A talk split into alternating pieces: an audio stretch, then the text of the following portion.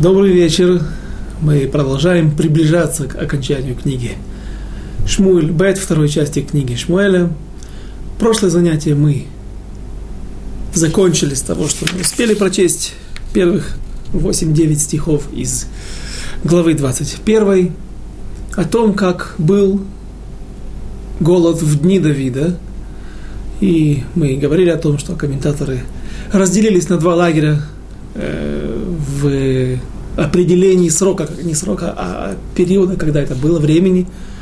Некоторые говорят, что это было в начале правления Давида, не другие. И так, в общем-то, наверное, это большинство, и так по, по ходу вс- всего э, видно, что так это, наверное, и ближе к правде, что этот голод был в конце дней правления Давида, то есть спустя 30 лет после того, как погиб царь Шауль, спустя 30 лет после того, как царь Шауль совершил свои преступления, и за все это приходит наказание. С одной стороны, народу Израилю за царя Шауля, за его грехи. И тут возникает вопрос, а при чем здесь народ? При чем здесь поколение, которое живет во времена Давида? Люди, которые были за Давидом, а не люди, которые были за царем Шаулем. И второй вопрос, почему только сейчас, если недостойно отнеслись к царю Шаулю, мы объясняли это, что есть проблема, что за одно и то же, как бы одно и то же наказание приходит за э, вещи, которые противоречат друг другу с одной стороны, за то, что неуважительно отнеслись к царю Шаулю, с другой стороны, наоборот, за то, что царь Шауль совершил какие-то грехи, это мы объясняли. Так вот, 30 лет прошли с тех времен, и объясняют наши мудрецы, что если люди и должны были, должны были бы понести наказание, которые жили при Шауле, то почему сейчас, спустя 30 лет, новое поколение, а поколение считается 20 лет, пусть сейчас еще живы люди, которые жили в, в те времена, или часть людей, но почему же все же именно сейчас люди, которые живут при Давиде и не ходили за Шаулем и не совершали его грехи по его указанию, например, уничтожение города Нова, понятно, что там работала целая группа, там Участвовали в этом много людей. Нужно было окружить этот город, уничтожить несколько сотен человек, уничтожить дома, уничтожить скот, имущество. Так почему же все же это поколение? Говорят наши мудрецы, говорит наша традиция, что поколение Давида было сильнее, чем поколение царя Шауля. И если бы люди в те времена получили это наказание, то они не смогли бы его вынести. А есть какое-то понятие, есть э, есть такое понятие, что народ тоже провинился, и есть какое-то наказание, которое, которое как, как, как простой человек, каждый из нас отдельно должен расплачиваться за свои грехи, и желательно рассчитаться с ними перед тем, как приходишь, э, предстаешь перед небесным судом. Тут точно так же есть такое понятие, такое явление и со всем народом. И вот народ Израиля именно сейчас, когда пришел к власти Давид и правит страной, то есть навел порядки, порядки в духовном плане прежде всего, теперь пришло время, когда можно взыскать с народа, чтобы он остался чистым, без грехов, без долгов. Мы прочли о том, что были отданы семь сыновей царя Шауля. И вновь объясняют наши мудрецы, что если они и попали под это наказание, то значит за что-то было им. Полагалось, нет такого, чтобы человек был наказан из-за каких-то расприй, из каких-то расчетов между двумя домами, дома Шауля, дома Давида, или еще по каким-то причинам, помните, как Хофни и Пинхас погибли, о, о них мы знали, это было первое пророчество пророка Шмуэля, что они погибнут, что будет э, тяжелое наказание для а, народа Израиля. За что погибли несколько десятков тысяч человек, говорят, было за что, и объясняли там, и приводили свое объяснение. Здесь же приводят объяснение такое, что, наверное, они, или не наверное, а они участвовали в уничтожении города Нова, поэтому и попали под это наказание.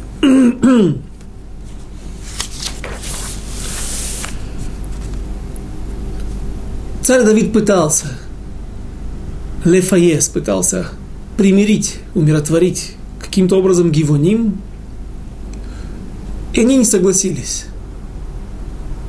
Сначала он говорил при, прилюдно, при всех, потом думая, что может быть кто-то или каждый из них отдельно готов, в принципе, отказаться от этого требования уничтожить, повесить семь сыновей царя Шауля, а именно столько погибло Гивоним в то время, гивонян, которые попали под горячую руку царя Шауля при уничтожении города Нова, а Гивоним, как известно, были водочерпиями для храма, для мешкана, для переносного ковчега и лесорубами, то есть они обеспечивали дрова для жертвоприношений и для службы в храме.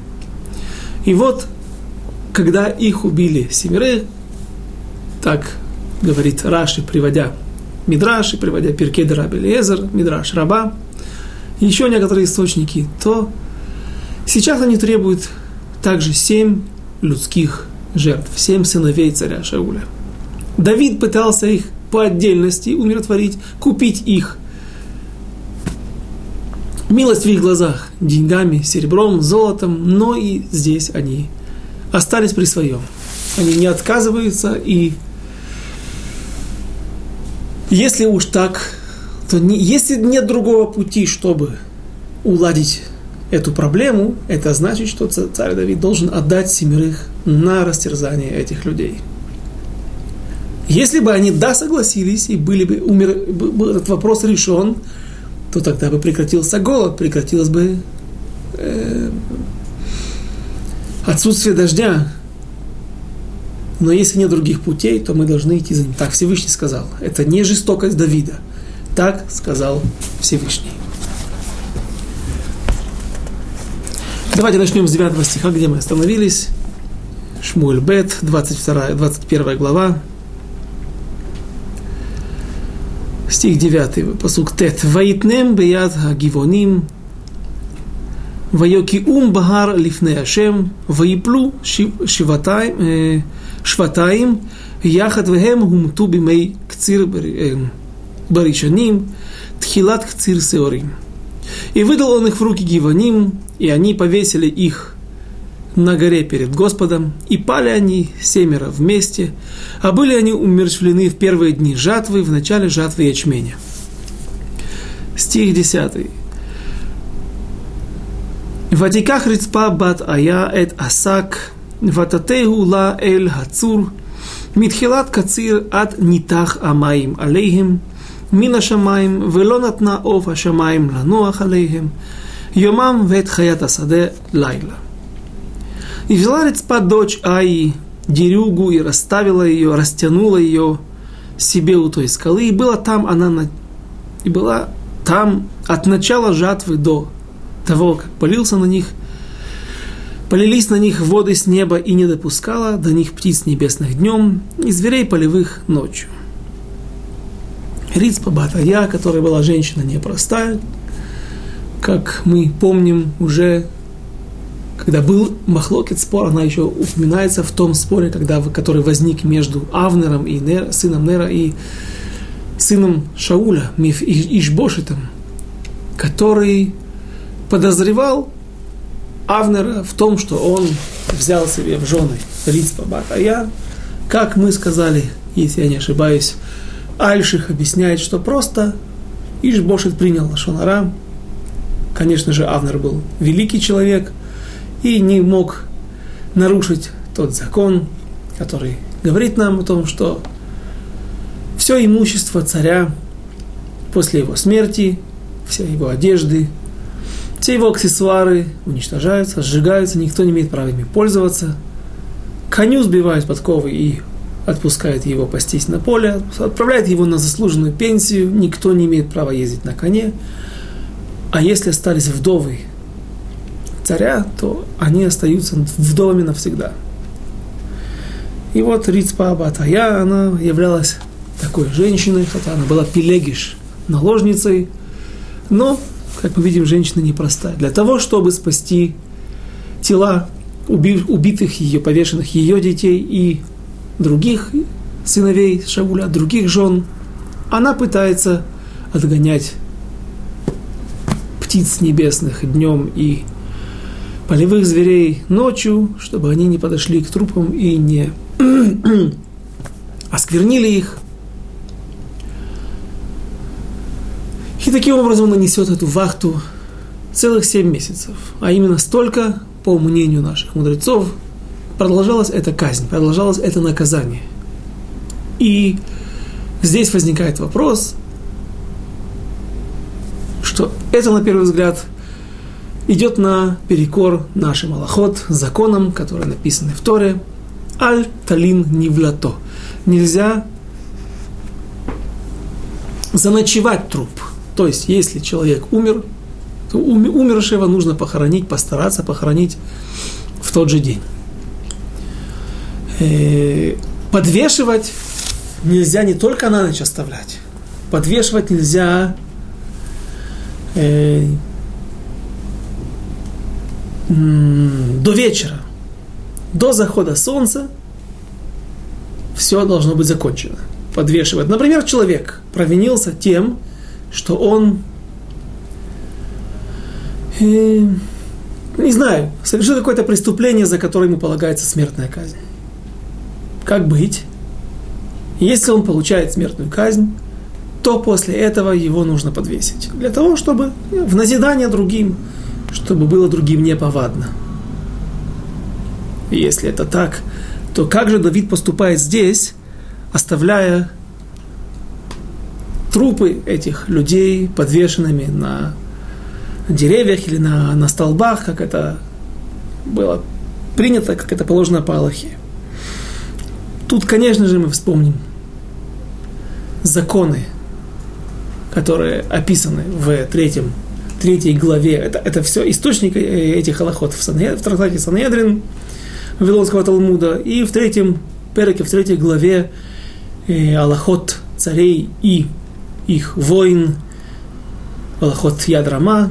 Рамбам пишет, что царь может делать, что ему вздумается, не, не, неправильно сформулировал, не что ему вздумается, а царь может идти на изменение законов Торы, но только в той ситуации, если это является ораача, указание времени. И, по-видимому, сам Всевышний сказал так Давиду, так поступить, потому что нужно было исправить это, этот грех. И сколько они висели? Висели столько, пока не пошел дождь. Поэтому Абрабанель пытается сказать, что несмотря на то, что было период, когда дожди не выпадают, но поскольку до этого три года не было дождей, то сейчас, когда нужно срочно, или точнее исправлен грех народа Израиля, исправлен грех Давида, всех по отношению к царю Шаулю и преступление царя Шауля, то теперь сразу же пошел дождь, спустя несколько дней или сразу же в тот день, когда преступление было исправлено. Три года нет дождей. Попросту мы видим, что и мы увидим потом подтверждение из стихов дальнейших, что дождь пошел не сразу, а пошел он действительно только спустя 7 месяцев, когда пришел сезон дождей, но и это все равно было чудо, потому что и четвертый год мог бы быть засушливым, и Всевышний мог бы удержать от дождей народ Израиля, землю Израиля от дождей – и вот семь месяцев эта женщина, которая была уже женщиной не молодой, она ведет себя просто героически и отстаивает почет своих сыновей и сыновей и других евреев, отгоняя птиц и зверей от их тел. Если царю Шаулю было 60 лет, когда он погиб, Если Давиду было сейчас 70 лет в конце его жизни, 30 лет он правил, то есть понятно, что женщине этой было уже тоже намного больше, чем 60. И поступок ее действительно иначе нельзя объяснить как героический. Но непонятно, если она смогла сохранить их от тела, от осквернения. То есть, потому что дальше написано, что и были взяты их кости. То есть, по-видимому, ничего не осталось все же. И в том же трактате Санхедрин написано, что убиенные, тех, которых подвешивают, тех, кого казнили, потом их подвешивают. Написано так в Торе, до солнца, до захода солнца, до заката солнца мы обязаны их снять. Но на самом деле, говорят наши мудрецы, по традиции, а именно так трактуют Тору, один подвешивает его за руки и практически сразу же другой снимает. Вот этот весь процесс назидания для других, чтобы другие могли увидеть и выучить что-то из этого. Допустим, если есть преступники и их слишком много, так преступникам другим будет неповадно продолжать совершать такие преступления. А почему Всевышний запрещает оставлять подвешенным тела мертвых людей?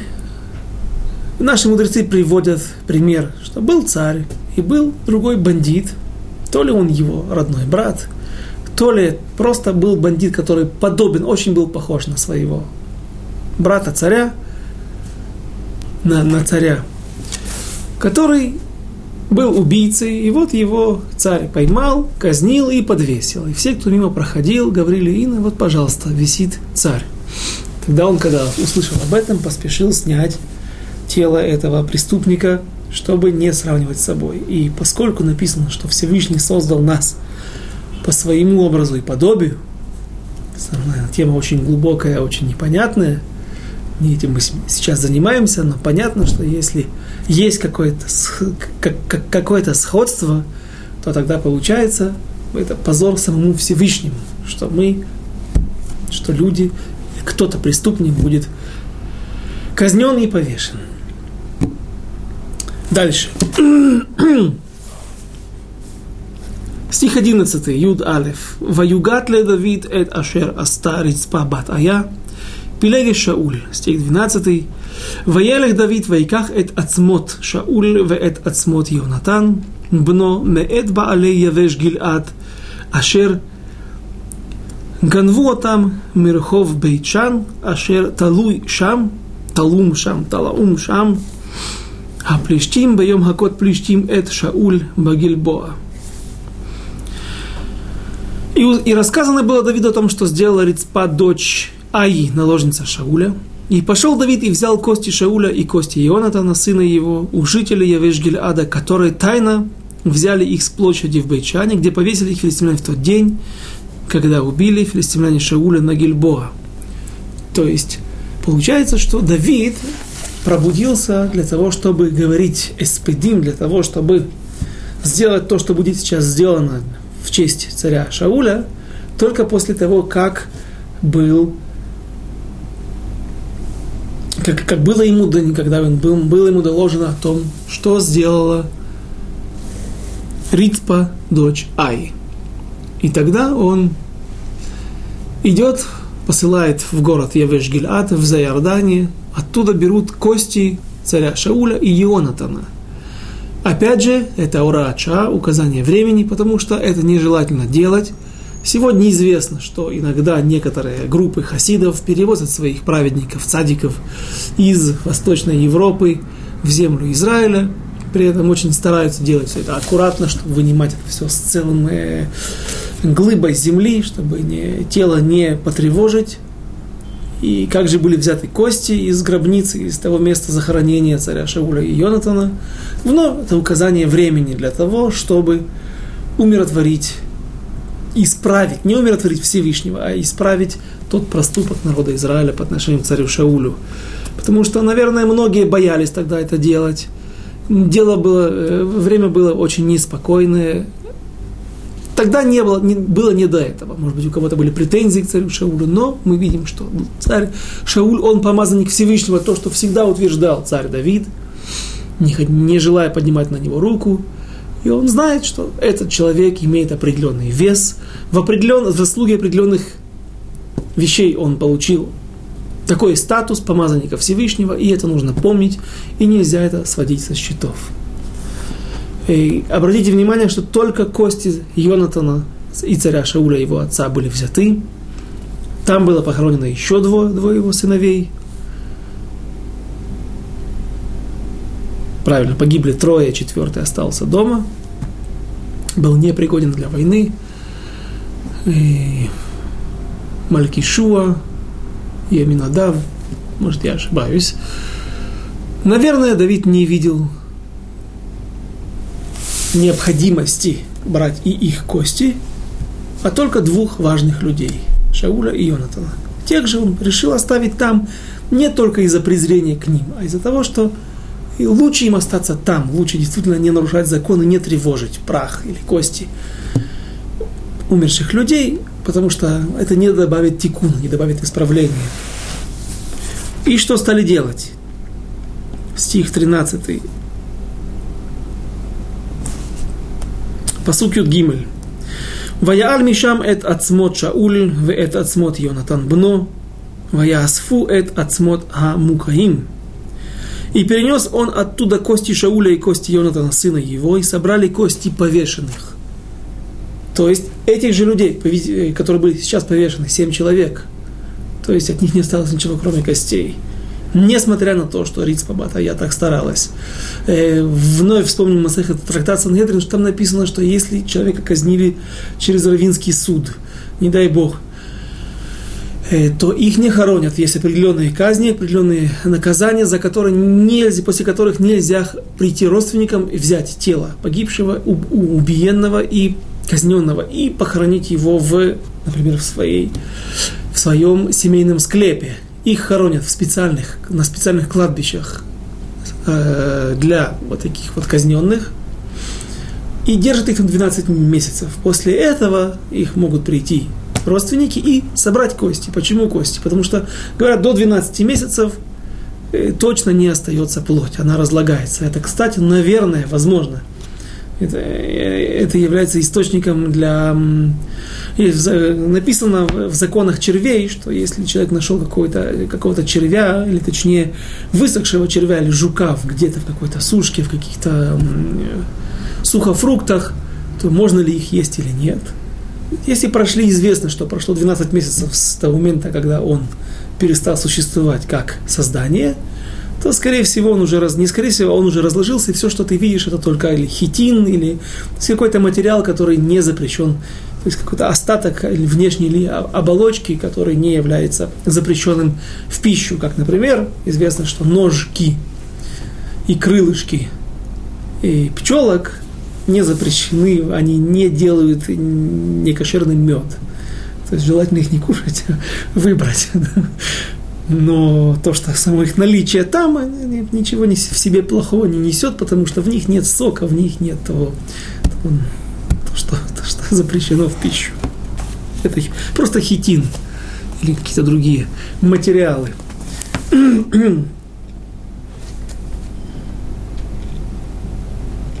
Здесь же, несмотря на то, что прошло 7 месяцев, видно, что не осталось ничего, практически ничего, кроме костей. Наверное, потому что они были не в земле, были подвержены влиянию солнца днем, э, перепады температуры и так далее. Все природа взяла свое, и, возможно, и звери полевые, и птицы небесные. Стих 14. Посук Юдалит. Ваигберу от Ацмот Шауль, Вайонатан Бноба Эрец Беньямин, Бецела, Бекерев Киш, Авив, Ваясу Коль Ашер Цива Мелех, Ваятер Элоким Лаарец Ахрей Хен. И погребли кости Шауля и Йонатана, сына его, в земле Бенеминовой, в Цейла, в гробнице Киша, отца его. И сделал все, что повел, сделали все, что повелел царь, смилостивился после этого Бог над страной. То есть пошел дождь.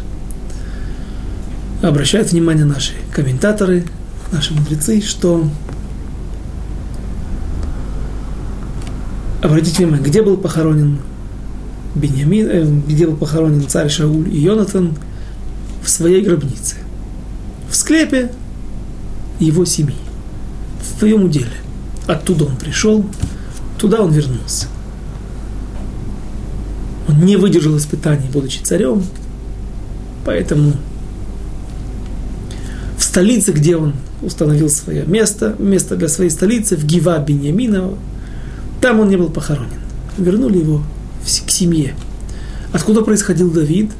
Давид происходил из семьи Ишая, Бейтлехемского, из города Бейтлехем. Но похоронен был Давид в Иерусалиме. Почему? Потому что это столица, этот город называется Град Давида, Ир Давид. И здесь он укоренился и остался царем. И здесь он был похоронен. Здесь в этом много символического в этом стихе. Стих 15. Пасук тетвав. Ватеги от милхамала плештим. Это Израиль. וירד דוד ועבדיו עמו, וילחמו את פלישתים, ויעף Давид. И была еще война у филистимлян с Израилем. И выступил Давид, и рабы его с ними сражались с филистимлянами, и утомился Давид. Стих 16, Тетвав.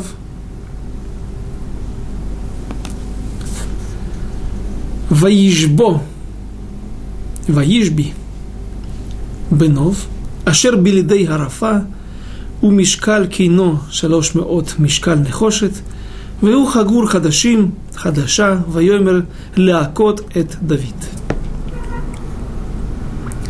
А в Нове Ишби, а в городе Нов, в Нове, Ишби, человек по имени Ишби, который из потомки Рафы из Полина, у которого копье весом 300 шекелей медных, опоясан был новым мечом, и дума, и думал поразить Давида.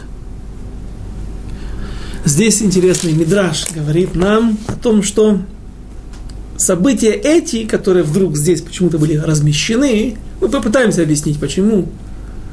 События эти произошли давно. Когда? Когда Давид воевал, послал свои войска на войну с амунитянами. И вот тогда, когда он был один, он вдруг, будучи где-то в лесу или в окрестностях Иерусалима, увидел оленя и погнался за оленем.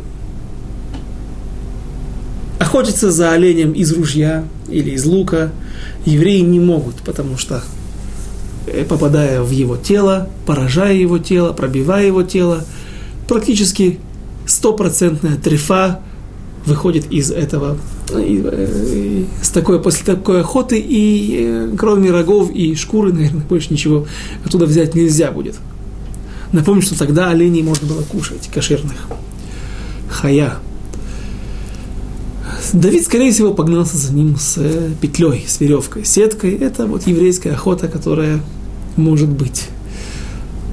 И если вы спросите, ну что, какое, какое дело было Давиду до, до оленя, и вы правы, да, больше нечего, нечего ему делать, заниматься охотой за оленями, но если приходит время, то приходит время, я имею в виду от Всевышнего, если не гзера гзера вышло свое какое-то постановление, и с небес, и оно должно сбыться, то произойдет все для того, чтобы оно произошло. Это событие. Как, например, царь, Хиски, царь Хискияу, который был праведник, у которого была пещера, и он смог уйти из своего дворца, осажденного, и почти спасся, выше, выйдя в лесу недалеко от Ерехо, спасся от преследования своих врагов. Тем не менее, Вдруг он увидел оленя, погнался за ним и вышел на врагов. И закончилось это тяжелейшей трагедией. Так, э, объяснение вновь такое же, как, как, как мы сейчас привели. Все это было от Всевышнего, и Давид должен был попасть в руки этого Ишби. Почему? Дело в том, что после того, как был вырезан уничтожен город Нов, город Куанин, открылся Всевышний в пророчестве к Давиду, предложив ему, точнее говоря его, упрекая его, до каких пор грех города Нова будет висеть на тебе. Об этом мы говорили уже вскользь на прошлых занятиях, очень давно. Теперь пришло время рассказать, вот именно здесь приводят наши мудрецы на эти стихи, этот мидраж, эту историю. Дело в том, что царь Давид, когда, будучи еще только Давидом, уходил от преследования, он видел, что в этом городе находится Доэк. Я думаю, что тогда уже было известно, или, по крайней мере, Давиду было понятно, кто этот человек, и, соответственно, он понимал всю ответственность, которую он берет на себя, входя в этот город. Если он обращается за помощью к коинам этого города, оружие, хлеб, это значит, что все это может быть донесено царю Шаулю, а это значит, что все может закончиться так, как это закончилось. И поскольку у Давида была опция не заходить в город, а продолжить свое бегство от преследования царя Шауля и практически наверняка умереть от жажды, от недоедания, от обессиливания, или же войти в город и практически наверняка обречь или подвергнуть опасности жителей этого города. И Давид выбрал другой путь, то есть второй вариант из вышеперечисленных, и тем самым навлек беду на этих жителей. И вот Всевышний говорит, поскольку ты понадеялся на авось, что будет все хорошо, все пройдет, и пренебрег жизнями этих людей, и из-за тебя ты, ты, ты, ты имеешь к этому отношение, они погибли. Выбирай. Или же ты попадешь в руки врагов, то есть первый вариант, что если бы он мог медака на меда, Всевышний всегда посылает мера за меру. Наказание, мера за меру. Или же ты попадешь в руки врагов, или же ты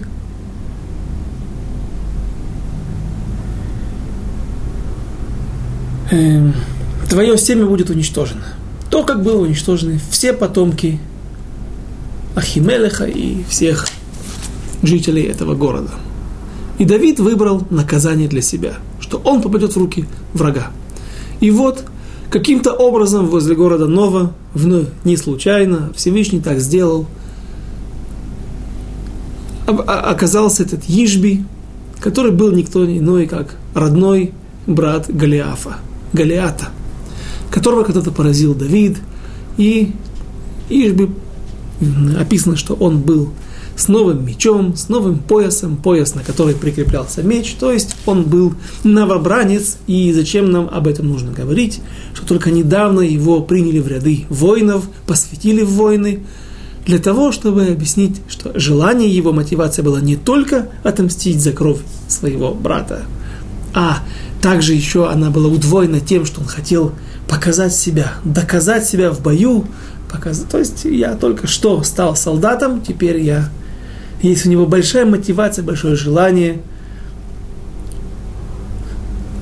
э, добиться каких-то доблестных результатов. И вот сам Давид попадается ему в руки. И понятно, что поскольку мы говорим, что все это происходило, когда уже Давиду было, пусть не сейчас, как мы говорим, когда, где находится 21 глава, что в, ну, в самом конце жизни, но и тогда, когда наши войска были Заиордании и воевали с аммонитянами, осаждали аммонитян, тогда тоже Давиду было уже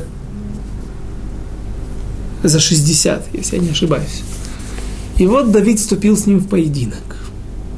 Когда же его главный телохранитель, один из его главнокомандующих, Авишай, сын Цруи, его племянник, увидел, что к нему прилетела голубка и стала вытанцовывать какие-то странные танцы возле него, то он сделал расчет, что значит, Кнессет Израиль, народ Израиля, уподобен голубке. И, кстати, интересный машаль, интересная не притча, объяснение, почему, как голубка, говорят, что вот э, в каждом гнезде есть два яйца. Из них вылупляется всегда мальчик и девочка. Особь мужского и особь женского пола. И они и живут всю жизнь вместе. И если случается так, что по какой-то причине не хватает, голубка теряет своего супруга, она всегда остается верна ему, она никогда больше не спаривается ни с кем. И поэтому-то и народ Израиля подобен, Кнессет Израилю подобляется голубке, он никогда не идет за чужими богами, а всегда остается, хранит свою верность Всевышнему. И поскольку народ Израиля уподобляется голубке, а кто является свечой Израиля, светочем Израиля, это Давид, то, наверное, Давид в опасности. Это только нужно, наверное, только мог Авишай сын Цруи дойти до, распутать этот ребус, это послание, и он быстренько вернулся. Там написано, что Кавцало Дерах, было сокращение дороги. То есть он очень быстро преодолел расстояние до Иерусалима. Там взяли преда, мула Давида. И мул по, своему, по своей животной интуиции смог найти хозяина, привел его, Авишая, сына Цруи, к Давиду. И когда Авишай попытался вступиться за Давида, Давид остановил его и сказал, смотри, я должен самостоятельно выпутываться из этой проблемы. Почему? Потому что если я не выкручусь самостоятельно из лап этого бандита, этого монстра, младшего брата Голиафа, то тогда автоматически, если ты мне поможешь и убьешь этого и Ишби, автоматически сработает, будет запущена в действие вторая часть из предложений для Давида, то есть, что его семя будет уничтожено. После него не останется никого, его линий. И Ишби сказал, не Ишби, извините, а Авишай сын Цруи сказал Давиду, что ты не прав в этом расчете, и ты не должен или должен заботиться, но в данной ситуации по Аллахе, по закону, это был аллахический спор, и ты должен был прежде всего заботиться о себе, а не о каких-то будущих поколениях которые будут или не будут. Оставь это на, на, на усмотрение Всевышнего. А вот сейчас ты для народа Израиля настолько важен, может быть, ты даже важен, важнее, чем последующие поколения. Например, как можно так говорить? Например, когда царь Шломо, или не царь Шломо, а царь Шломо, известно, что он принес тысячу жертв во время ну, перед строительством храма. И написано в Гмаре, в Вавилонском Талмуде, что Давид обратился ко Всевышнему с радостью, потому что он услышал, что вот, э, слышал, что народ разговаривает о том и говорят такие вещи. Когда этот старик уже умрет, это царь Давид, и его сын Шломо придет к власти, станет царем и построит храм. То есть они уже знали, наверное, что есть к Зерами на Шамаем, вердикт с небес, что царь Давид не построит храм. И вот люди хотели и говорили, да, что когда он, этот Давид уже умрет и придет к власти его сын Соломон, построит храм, и тогда сможем лаалот ла регель, прийти в Иерусалим, в храм на регель, на праздники. И Давид сказал, что я обрадовался это. Я, страшно этому рад, потому что э, не важно мне моя жизнь, моя, моя, мое я, а важно, что народ Израиля, как и я, мы об этом много говорили, еще будем говорить э, в завершении нашей книги, что всю свою жизнь Давид посвятил не только Торе и народу Израиля, а прежде всего строительству храма и подготовке всех предпосылок для того, чтобы храм мог, был, мог быть построен. И вот Давид говорит Всевышнему, я так рад, э, что люди об этом говорят, что они стремятся к этому. Но Всевышнему отвечает, один день изучение Торы тобою мне важнее, чем тысячи жертв, которые принесет в будущем твой сын, твой сын Шломо, Соломон. Э, поэтому, наверное, поскольку Давид является таким генератором святости, э, не знаю, как это определить, мезепхинот, в каких аспектах, но Давид и не свеча, светоч народа Израиля – и он важен настолько народу Израиля, что говорит ему Авишай, ты не прав. Ты должен позаботиться о себе, поэтому принимай на себя другую, другое предложение, а ты остаешься для нас и для народа Израиля. И он, Давид с ним согласился, Авишай вступил в бой с Ишби и поразил его. И вот на этом заканчивается эта история. Заканчивается история здесь. Но действительно, трагедия случилась с потомками Давида. И в, в книге Таилим, в псалмах Давида, в самом начале, одном из первых псалмов, описывается Мизмор Давид шминит. Что такое шминит? Некоторые объясняют, что это восьмиструнная арфа. А некоторые объясняют, шмини от слова шмоне, восемь, но на вось, о восьмом поколении после Давида. То есть царь Соломон. Второе поколение. Рехавам бен Шломо. Третье поколение и так далее. На восьмом поколении произойдет страшная история. Аталья Арешаит, Амиршат, страшная царица народа Израиля Аталья, Э, придя к власти, потому что сын ее умрет, умирает преждевременно, молодым, и она, это все описано в книге Мелахим, которую мы, к сожалению, уже известно с вами вместе изучать не будем. Так вот, Аталья начинает преследовать всех потомков Давида, уничтожает всех до одного, по всем линиям, от, от всех, от всех жен, от всех сыновей Давида – и Мнаяу, Коин, первосвященник, спрятал только одного мальчика, Йоаша. И где был он его, думаете, спрятал? В святая святых. Туда, куда даже коины боялись заходить, если не были уверены в своей святости, в своей чистоте. Но так рассудил первосвященник, что, наверное, так будет угодно Всевышнему. И действительно, мальчик не был наказан. Там он его держал три года. И когда созрели предпосылки для того, чтобы поднять бунт и сбросить эту нечестивую женщину с ее престола, тогда он вывел Йоаша, ему было всего, кажется, 8 лет, и помазал его на престол, и таким образом практически уничтожено было семя Давида, но один остался, сын прямо от, от линии Давида и Шломо, от которого произойдет Мелеха Машиах.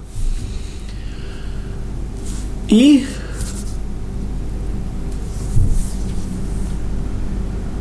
вопрос, задайте вопрос. Но ведь Гзера, вердикт был вынесен, наказание Давиду было присуждено такое, что все семя будет уничтожено.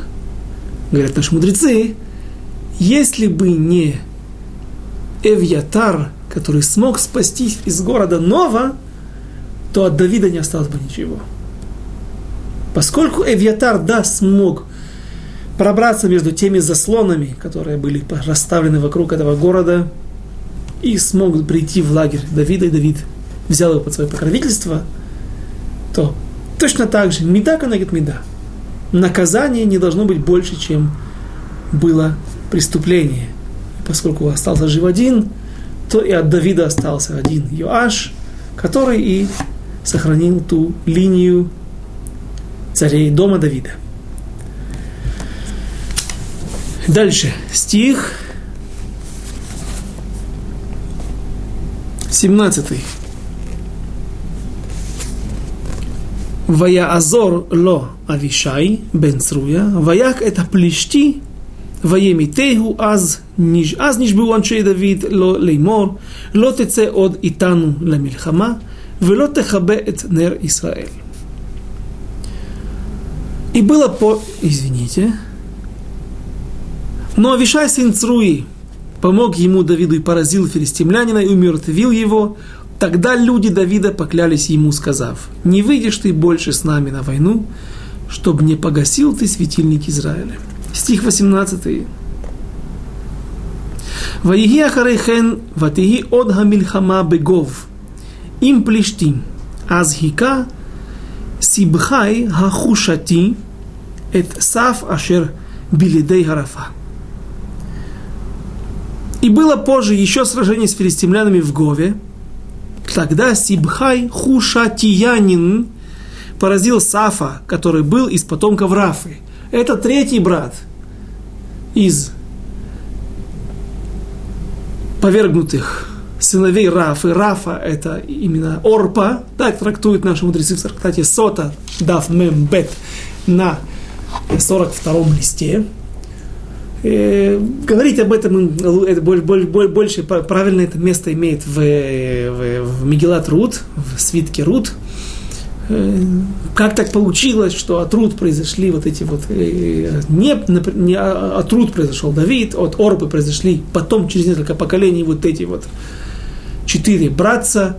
Говорят наши мудрецы, что это был ей в награду за то, что за сколько она проронила четыре слезы, или она четыре слова сказала своей свекрови, пыталась идти за ней, и вот она за, за то, что она все же пыталась как-то приблизиться ко Всевышнему, какая-то борьба внутренняя в ней была, за это она получила награду, а говорят, а Зохенвей, да, такая награда, таких монстров, таких нечестивцев, но, наверное, для нее, в соответствии с ее уровнем, это была награда, и все они пали от рук Давида или его солдат, или его племянников, потому что Авишай его племянник, вот этот вот Сибхай Хушатиня, Хушатиянин, Хушатянин, я не знаю, был ли он родственником Давида, говорят, что Хушат или Хуша это вот современная деревня Хусан, тот, кто ездил когда-нибудь в окрестностях Иерусалима в город Бейтар, ортодоксальный город, где живет много русскоязычных ортодоксальных евреев,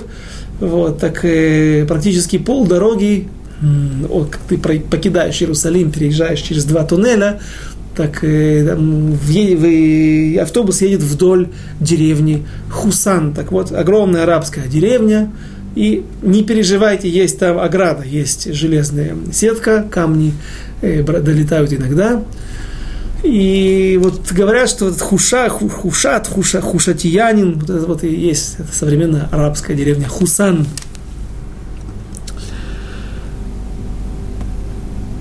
стих 19, Юд Тет. Ватиги от Хамильхама бегов им плештим, ваяк Эльханан бен Яарей Оргим, бейт Халахми, эт Гальят Агити, веэц Ханито, кеминор Оргим. А вот этот стих говорит о Давиде – Точнее, так трактуют наши мудрецы. И еще было сражение с филистимлянами в Гове, и поразил Эльханан, сын Яарей Оргима, ну, вообще перевод просто, сын Яарей Оргима Бейтлехемского, Галията Гитиянина, у которого древко копья было, как ткацкий навой.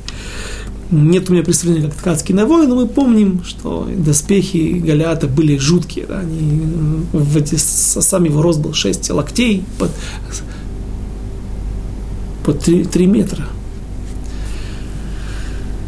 Что-то мы там высчитывали, там от 60 до 90 килограмм была только одна кольчуга, сбруя. Ну. Теперь, как наши мудрецы трактуют, что это Эль-Ханан, это Давид? Тут написано сын Еарей Оргим. Еарей Орбин бен Еорей Оргим. Оргим. Тот, это, это, это сын, тот, которого Орег, Орег это э, тот, который э, занимается ткачеством. И кто такой? Бейтлехемский. Это и отец его из Бейтлехема, Ишай. То есть Эльханан сын Ишая. А почему он так называется? Потому что они также плели или ткали э, порохи для, для, для Бейта Мигдаша. То есть Бейт Мигдаш не построить не могли, но вся семья приняла на себя вот эту вот эту обязанность каким-то образом приближать или максимум помочь царю Соломону или тому, кто удостоится той честь построить храм, максимум заготовить гвоздей, дров, э, денег, золото, составить, эм, подогнать всю ситуацию на, на, вокруг государства, чтобы не было войн. То есть то, чем занимался Давид всю свою жизнь. И поэтому так трактуют наши мудрецы. Почему Эль-Ханан? Потому Эль-Ханан Всевышний наградил, Всевышний миловал ну, вот его каким чем-то, все, всем тем, что у него есть, а Давида называют э, мы говорили, у него, помните, у него было шесть титулов, шесть титулов, э, или об этом буквально через несколько стихов, через несколько минут. Стих 20. Ватиги от мельхама бегат, ваиги иш мадон. Медьян здесь написано, но чтение мадон –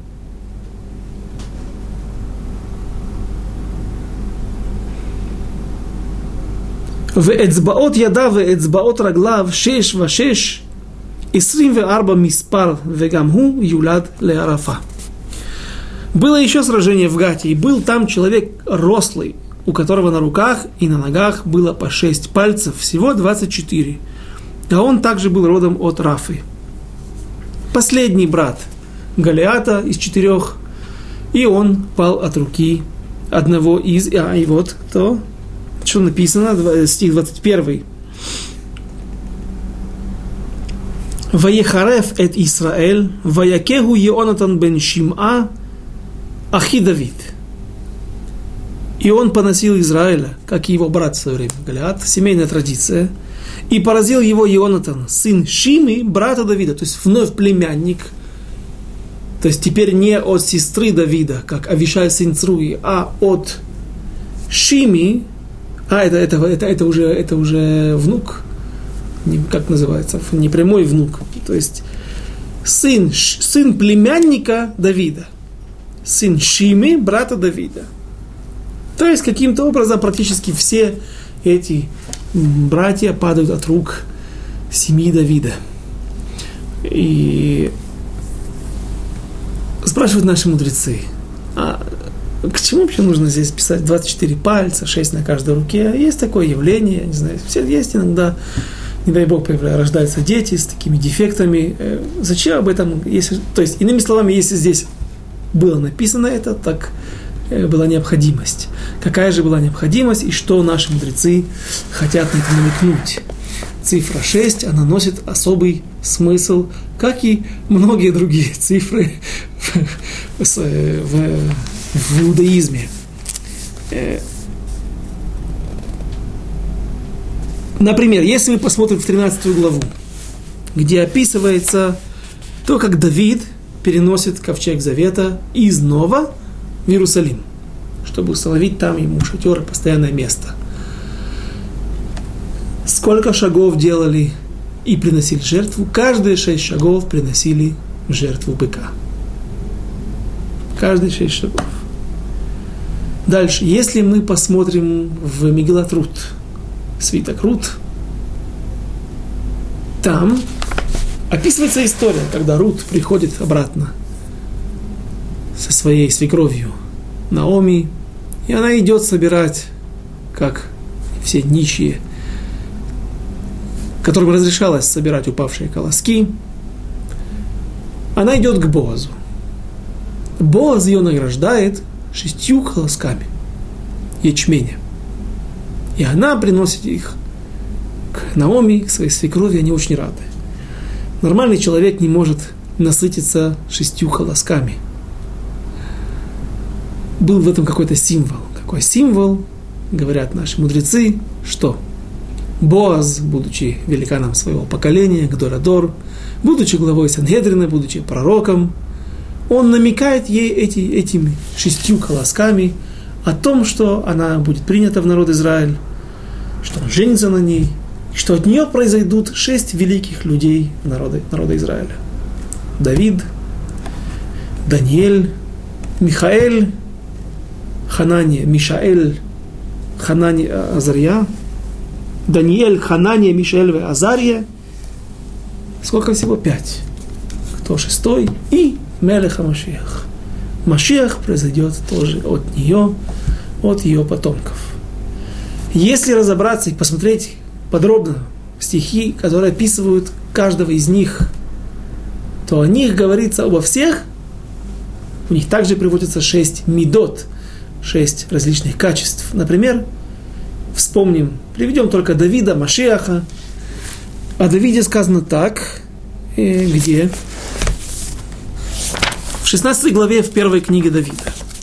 В первой книге, что ли, пророка Шмуэля, извините. Стих 18. И отозвался один из отроков и сказал, вот видел я у Ишая Бейтлехемского сына, умеющего играть.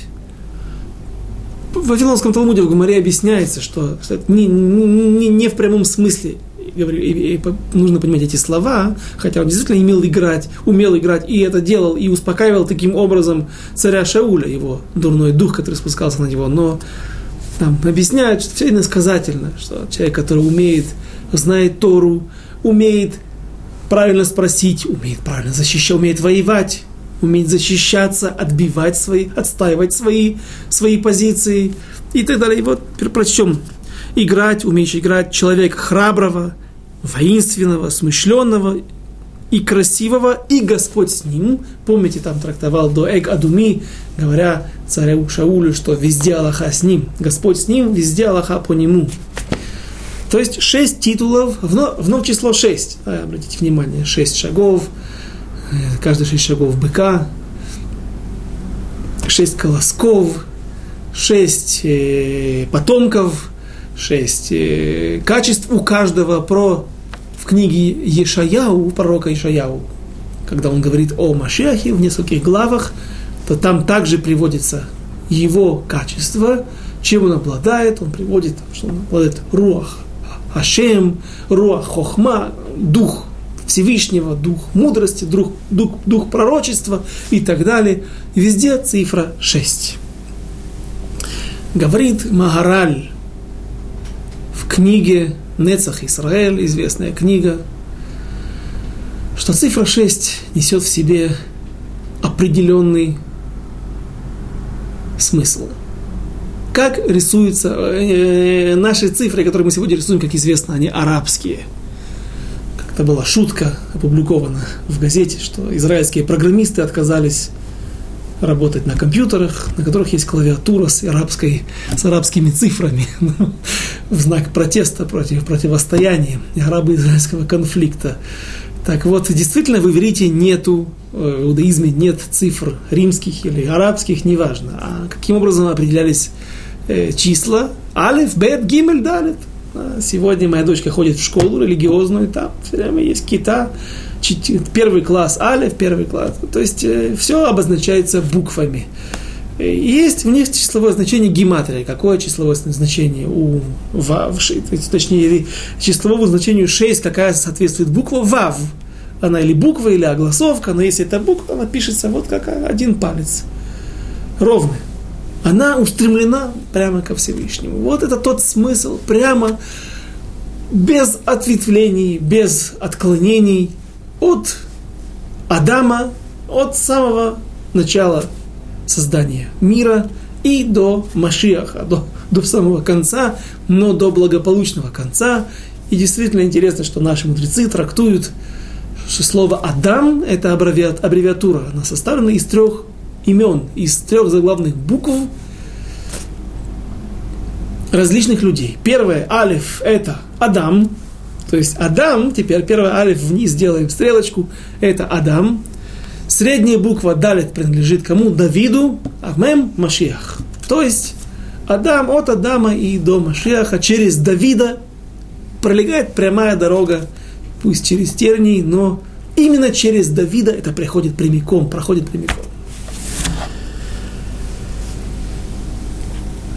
И пусть даже сказал бы нам кто-нибудь или кто-то возразит, сколько на пути есть препон, как бы ни казалось нам, что сколько было отклонений, столько было искривлений, откуда появляется продолжение рода Иуды, царский род, от которого произошел э, Давид, Тамар и Иуда. Маасе, Иуда и Тамар – такое не очень приятное, не очень, очень пикантное событие. И казалось бы, что может произойти отсюда, от этой связи? Перец, от Переца Давид. Потом история с Наоми, которая покидает землю Израиля, теряет своих сыновей, теряет мужа. И приходит вот все, что с ней, все, что она приобрела, все, что у нее осталось, это вот какая-то георат, которую называют Рут. И тут, казалось бы, уж точно ничего хорошего не произойдет от этого. Как, помните, думал и Лаван, был его Лаван, Наваль, Наваль, муж Авигайль. Он был уверен, что ему принадлежит быть царем, право быть царем Иуды и всего Израиля. Но цифра Вав, она указывает, буква, Ш, буква цифра 6, буква Вав, указывает на прямоту, прямиком, и у Давида было 6 братьев, он был седьмой, то есть он выше этого, он следующий, он пик. Буквы Вав, цифры 6. И прочтем, у нас в наше время, к сожалению, подошло к концу. и прочтем последний стих. Эти четверо родились у Рафы в Гате и не изложены были рукой Давида и рукой рабов его. На этом мы заканчиваем наш урок, заканчиваем 21 главу и Байзрат Ашем. 22 главу мы начнем на следующем уроке через неделю, и в ней будет описываться песня Давида, которая является одной из десяти песней, которые сказаны или будут сказаны в народе Израиля. До свидания, до новых встреч. Шалом Алисраиль.